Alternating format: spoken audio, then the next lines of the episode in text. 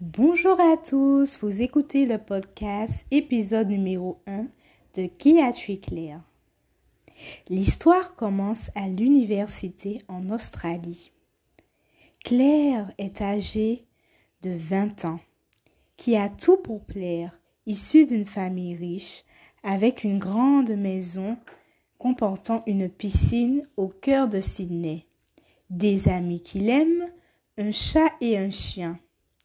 Ses parents sont des entrepreneurs possédant 10 entreprises, 6 maisons en location, 20 parkings et autres entreprises de marque.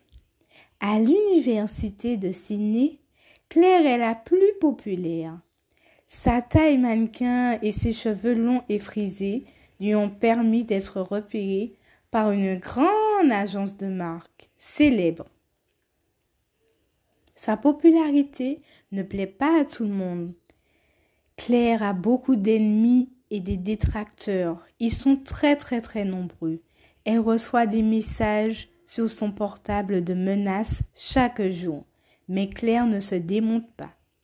Son petit ami s'appelle Georges.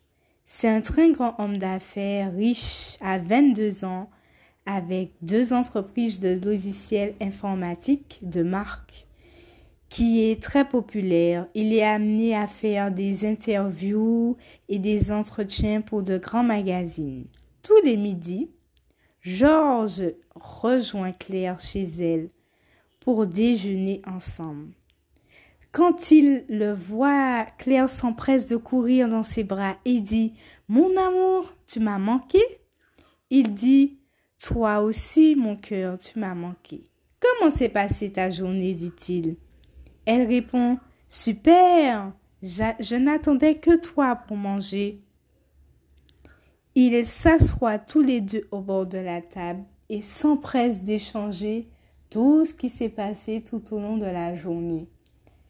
Mais si Claire a tout pour plaire, pourquoi quelqu'un veut la tuer? Eh bien, vous en saurez plus dans l'épisode 2.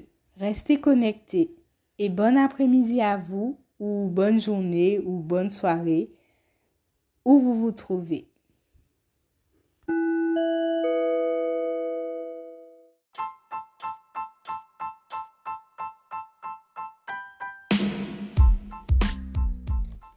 Vous écoutez le podcast épisode 2 de Qui a tué Claire Claire aime déjeuner avec son petit ami car ils échangent tous les deux des idées.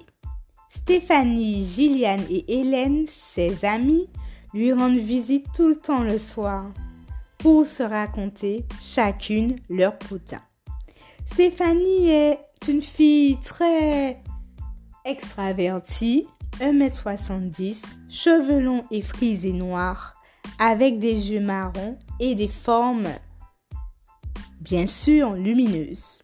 Gilliane est aussi extravertie, 1m80, grande, mince, de peau claire et des cheveux frisés roux. Hélène est la plus réservée, 1m65, peau claire et cheveux longs, noirs, lisses. Toutes les trois viennent de familles riches et bourgeoises. Stéphanie qui s'avance vers Claire et lui propose J'organise une soirée ce week-end. Tu es invitée. Mes parents ne seront pas là. Ils partent en week-end à Sainte-Lucie. Qui dit maison vide dit fête. Ouh, nous allons faire la fête, dit-elle. Gilliane qui dit Oui, oui, oui, oui, oui, je suis partante. Hélène qui dit Bof, bof, bof, ça ne m'enchante pas. Tu pourrais avoir des soucis avec tes parents. Stéphanie qui dit Oh là là, ne sois pas rabat-joie. Ne fais pas ta peureuse. Profite de la vie un peu, non? Claire qui dit en s'avançant Bon ben pourquoi pas? Après tout, j'ai eu des examens euh, durant cette semaine et ça me permettra de me reposer et de tout oublier. Je dirai ça à Georges, mon amoureux. Stéphanie qui dit Oh, copain, euh, je ne l'aime pas. Il est trop bizarre, rétorque-t-elle. Même si tu ne l'aimes pas, dit Claire, Il fait partie de ma vie. Faudra t'y, faudra t'y habituer. Bon, les filles, pensons à la fête, dit Juliane. Bon, allez, je prends une feuille. On va noter ce qu'on, ce qu'on va prendre pour la fête, dit-elle. Elle prit la feuille et nota ce dont tout on a besoin pendant une heure. Et puis, toutes les trois partirent de chez Claire. Sitôt partie de chez Claire, avant que Claire aille dormir, elle appela son amoureux Georges. Elle prit le téléphone et composa. Allô, mon amour.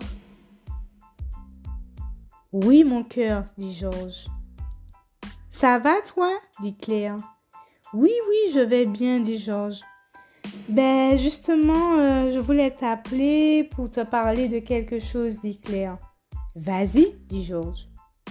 Stéphanie veut organiser une fête ce week-end chez ses parents, car ils ne sont pas là. Veux-tu m'accompagner? Euh, ouais, dit Georges. Je te sens réticent, dit Claire. Oui, je ne l'aime pas, cette Stéphanie. Tu le sais. Oui, je le sais, dit Claire. Je te demande pas de l'aimer, mais essaye de vous entendre. Ok? Je ferai un effort pour toi, dit Georges. Ah, merci, dit Stéphanie. Merci, merci bien. Ben, mon cœur, je ne resterai pas au téléphone. Je dois me lever tôt ce matin, donc je raccroche, dit Claire. Georges dit D'accord, fais de beaux rêves, mon cœur. Claire qui dit Oui, merci, toi aussi. Elle raccroche et va au lit. Le lendemain matin, Claire se réveille comme d'habitude, pour aller à l'université. Et en fin d'après-midi, l'agence de mannequin la sollicite pour une pub de vêtements dans un magasin chic à Perth de Madame Razotti, une riche entrepreneuse du pays qui a eu l'occasion de visiter euh, les postes de Claire? Et l'a trouvé très sympa. Après cette longue journée, Claire est épuisée. Elle rentre chez elle les yeux cernés, et se jette sur son lit sans se changer. Elle s'endort.